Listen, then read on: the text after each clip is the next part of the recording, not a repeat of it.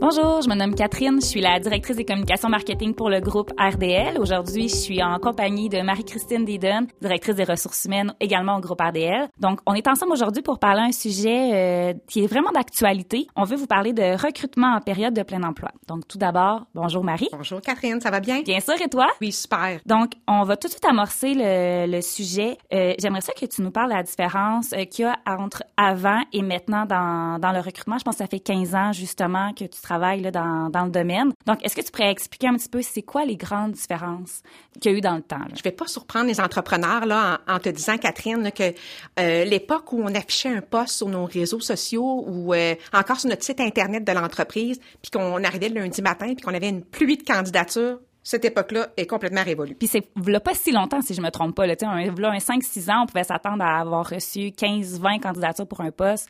On n'est plus là aujourd'hui. On n'est plus là aujourd'hui. Maintenant, il faut vraiment aller à la rencontre des, des, candidats potentiels. Tu parles d'aller à la rencontre des candidats potentiels. Euh, ça se traduit comment? Comment on fait justement quand on a une entreprise, quand on est gestionnaire pour aller les rencontrer? Où sont-ils? Bien, premièrement, Catherine, j'ai le goût de te dire qu'il faut travailler en équipe. Le recrutement, ce n'est pas uniquement la tâche des ressources humaines. Moi, je vous invite là, à faire des ambassadeurs, vos, vos employés, vos gestionnaires, qui est mieux placé qu'eux pour faire rayonner votre entreprise puis en parler à leur réseau de contacts. On ne sera pas de cachette si on cherche un technicien d'architecture à titre d'exemple et que je vais voir mon technicien d'architecture, c'est sûr que lui peut m'aider. Il y a un réseau exponentiel probablement dans ce domaine-là, là, bien plus que la fille au RH. Puis si je me trompe pas, en fait, je pense que le bouche à oreille a toujours été la clé pour justement euh, engager des gens puis aller chercher des, des personnes. Donc, on peut utiliser maintenant les réseaux sociaux pour faire bouche à oreille, mais c'est nos employés qui vont pouvoir faire ça. En effet, en effet. Puis j'aurais envie aussi de te partager un autre truc. C'est sûr que nous, chez RDL, on a la chance de travailler étroitement avec le, le département des communications marketing. Si les entrepreneurs qui nous écoutent n'ont pas ce département-là à l'interne, je les invite fortement à s'allier avec une firme spécialisée dans le domaine euh, pour travailler leur notoriété. Euh, si on veut aller à la rencontre des candidats potentiels, évidemment, faut être vu par eux. En effet, puis je vais rebondir un peu sur ce que tu dis. Euh, il y a une nouvelle notion, en fait, qu'on voit là, qui, qui a émergé, si on veut, dans les dernières années, qui est le marketing RH, euh, en fait, ça dit tout, c'est qu'on doit voir nos futurs candidats, nos futurs employés d'un point de vue marketing. Donc, c'est quoi leurs besoins, c'est quoi leurs aspirations, qu'est-ce qu'ils pourraient trouver dans notre entreprise, et c'est vraiment ça qu'on doit mettre de l'avant, qu'on doit faire pour vendre l'entreprise. On le faisait beaucoup pour les clients avant. Ben, en fait, il faut avoir la même logique, mais en se tournant vers des candidats. Donc, on fait du marketing RH. Puis, dernier point qui me vient à l'esprit, puis c'est tout simple, c'est vraiment euh, de saisir toutes les opportunités d'événements qu'il y a dans votre milieu. Donc, cocktail de recrutement, salon de l'emploi. Présentez-vous là. Euh, vous allez faire de belles rencontres avec des candidats potentiels. De ce qu'on retient, une, une approche vraiment là, tentaculaire. Donc, on essaie d'être partout où est-ce qu'on peut être. On essaie d'aller au devant de, auprès des candidats. Donc, une fois que ça c'est fait, disons que là, les entreprises ont, ont suivi nos conseils, ils ont, ils ont, été au devant, tout ça, ils ont participé à des activités, ils ont, ils ont rencontré des gens, ils reçoivent des candidatures. Bingo. Qu'est-ce qu'ils font à partir de là avec les candidatures reçues? Qu'est-ce qui se passe? Trois mots me viennent en tête. Agilité, rapidité et ouverture d'esprit. Le premier, là, ouverture d'esprit, c'est sûr que le candidat idéal qu'on attend là, avec euh, formation pertinente, expérience pertinente, euh, je Il vous invite, plus. non, il n'existe plus. je vous invite à baisser vos attentes idéalement là, parce que sinon euh, on y arrivera pas. Rapidité, euh, vous recevez une candidature, perdez pas de temps. Il restera pas disponible longtemps. Je vous invite à communiquer avec lui. Euh, puis évidemment là, euh, je présume que vous avez des standards, euh, des critères de sélection avant contacter quelqu'un. C'est ça, on n'appelle pas tout le monde. C'est pas parce qu'on a une candidature reçue qu'on qu'on donne un suivi. Là. Non. Ça prend des critères de base. En Euh, effet, bon, en effet. Mais une fois que les critères sont répondus, Oui. je vous invite à communiquer avec cette personne-là. Au-delà du CV, ce qui est sur papier, on peut découvrir de belles personnalités, euh, sentir l'intérêt, sentir la motivation. C'est ce qui nous intéresse.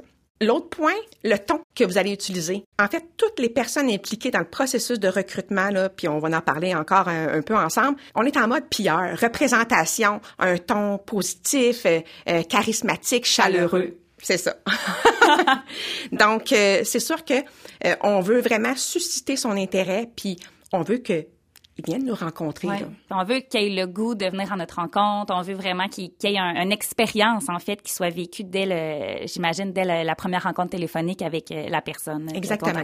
Parce que Ouais. c'est pas si simple. Euh, Il y a un phénomène là, qui, qui est vraiment très présent actuellement, c'est le phénomène du ghosting. OK.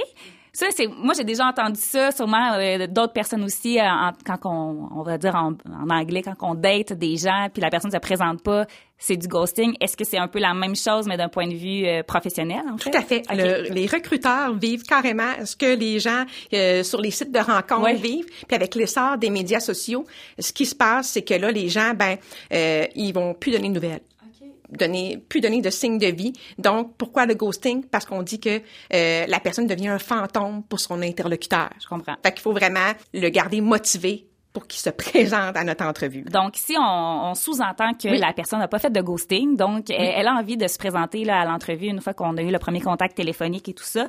Quel conseil pourrais-tu donner pour que l'entrevue soit des plus agréables, j'imagine, autant pour le gestionnaire ou l'entrepreneur qui, qui va passer l'entrevue, mais autant pour le candidat? Comment qu'on peut créer une entrevue les plus agréables possible? Euh, faire vivre une expérience. Vraiment, là, c'est le, c'est le mot d'ordre. Il faut conserver le même ton qu'on avait à l'échange téléphonique.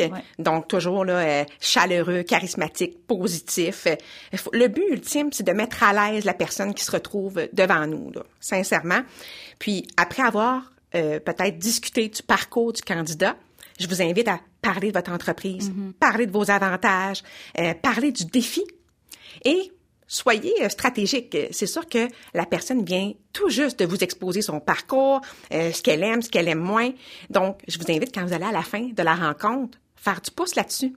Ramener des infos qu'elle a mentionnées plus tôt. Bien, en fait, de ce que tu dis, moi, je retiens vraiment deux choses importantes. Je pense l'écoute active, parce que si on veut être stratégique, comme tu viens de le dire, puis être capable de dire, ah, tout à l'heure, tu as dit telle chose. Donc, ça va être vraiment pertinent pour le candidat, il va se sentir écouté. Donc, écoute active. Mais on est en mode vente, là. On n'est plus dans le temps que c'est la, personne qui venait passer l'entrevue qui devait vraiment là, performer les gens qui font passer l'entrevue doivent vraiment performer puis vendre l'entreprise. Donc, écoute et vente. Tout à fait. 100% Catherine. Excellent. Puis le dernier point qui me vient en tête, c'est vraiment là plus au niveau de l'environnement. Donc, évidemment, une belle salle de rencontre, euh, puis le positionnement des gens dans la salle, le nombre de personnes sur le comité de sélection. Moi, je recommande vraiment deux personnes. Mm-hmm. OK pour une troisième, mais quand on parle de quatre personnes, on perd un peu c'est intimidant, là. Exactement. on perd notre but, là, que c'était de mettre la personne à l'aise en entrevue, là. Faut se mettre dans la peau du candidat, là. Je pense qu'on a tous peut-être déjà vécu une situation d'entrevue, justement, qu'on avait trois, quatre personnes en face de nous. T'es assis un à côté de l'autre, puis on est tout seul en avant. Il y a rien d'agréable. C'est sûr que le candidat repart pas avec une, vision positive de ce qui vient de se passer. Exactement. Si les, gens ont bien écouté les conseils, donc une belle entrevue en mode écoute et tout ça, est-ce que ça, c'est réservé? J'aimerais savoir, c'est-tu réservé seulement au département des ressources humaines de, de tout mettre ça en place, le processus d'entrevue, ou d'autres personnes dans l'entreprise peuvent se, se, prêter au jeu? J'espère qu'il va y avoir d'autres personnes que des ressources humaines qui vont être impliquées. clair. oui, c'est clair. Euh, on veut un gestionnaire, on veut quelqu'un qui baigne dans le quotidien pour lequel le poste est à combler parce que les gens mhm. des ressources humaines ne sont pas experts dans tous les domaines. Donc, oui, gestionnaire, oui, employé. Puis ça veut pas dire non plus de que tous ces gens-là se présentent à l'entrevue de sélection. Là, c'est mhm. plutôt des impliqués dans le processus. À titre d'exemple, on pourrait peut-être demander à un employé de faire faire le tour du bureau, visiter les lieux euh, à la fin de la rencontre. Donc, il n'était pas présent lors de la rencontre officielle, entre guillemets, mais va participer au processus, puis ça envoie un beau message aux candidats. Oui. Les gens sont ah, sans désirer un peu, il baigne un peu dans l'atmosphère de l'entreprise. Exactement. Donc, si tout ça fonctionne bien, euh, on a un, on a un match, comme on dit, on a un candidat qui, qui dépose sa candidature, on a trouvé la, ben, on a le candidat de rêve. C'est quoi le meilleur délai pour donner suite après l'entrevue, puis s'assurer que la, que la personne, dans le fond, va venir travailler chez nous. Là. Tantôt, j'ai parlé de rapidité. Oui. On est encore là. OK. faut aller vite, faut être en mode urgence. J'invite les entrepreneurs à changer leur thinking là, sur euh, Ah, on va pas l'appeler tout de suite, on va avoir l'air désespéré. C'est vrai qu'on a beaucoup entendu ça, là, surtout il y a euh, quelques années. Effectivement. Mais non, c'est pas le cas. Moi, je vous dirais là, un délai de 24 heures maximum. Le candidat vous plaît, perdez pas de temps parce que votre compétiteur va sûrement, lui, lui faire une offre rapidement, puis vous allez peut-être perdre cette belle candidature-là. Donc, on fait preuve d'agilité, on se dépêche, on a un candidat qui nous plaît, on brette pas. Si deux heures après, on est content, on l'appelle, puis on, on clôt ça le plus rapidement possible. Exactement. Si, encore une fois, euh, on a la personne qu'on veut, on l'a appelé rapidement, la réponse est positive, il décide d'embarquer dans l'aventure puis de devenir un, un employé dans l'entreprise.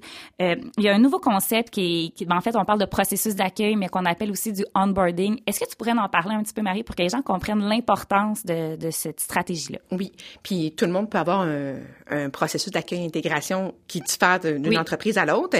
Euh, mais moi, je vous dirais qu'au moment où la personne a signé euh, une entente, là, un contrat, si vous en avez dans votre entreprise, ça commence là, le processus d'accueil et intégration.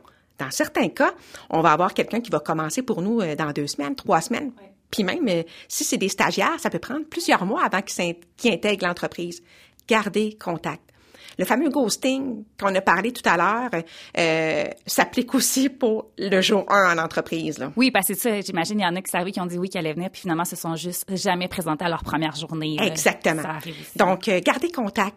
Exemple, vous avez un événement qui s'en vient euh, dans quelques semaines, euh, je sais pas, moi, ça coïncide avec le party de Noël, pourquoi mhm. pas l'inviter, euh, envoyer un petit courriel pour lui dire que son ordinateur est commandé, euh, vraiment là, de, de garder contact semaine après semaine pour que la relation ait déjà commencé. Parfait. Euh, c'est sûr que pour la première journée, ben là, évidemment, là, c'est plus opérationnel, mais s'il vous plaît, son milieu de travail est prêt, mhm. euh, son bureau est là. Si c'est un travail de bureau, évidemment, son ordinateur, il doit sentir qu'on l'attendait. C'est ça, il doit se sentir euh, vraiment là, euh, ben c'est ça désiré, on l'a dit un peu tout à l'heure, euh, bien accueilli. Puis euh, je veux juste rassurer les gens un peu qui nous écoutent, euh, dans le sens que c'est pas quelque chose qui est compliqué à faire, c'est pas quelque chose qui est à répéter à chaque fois qu'on a un nouveau candidat.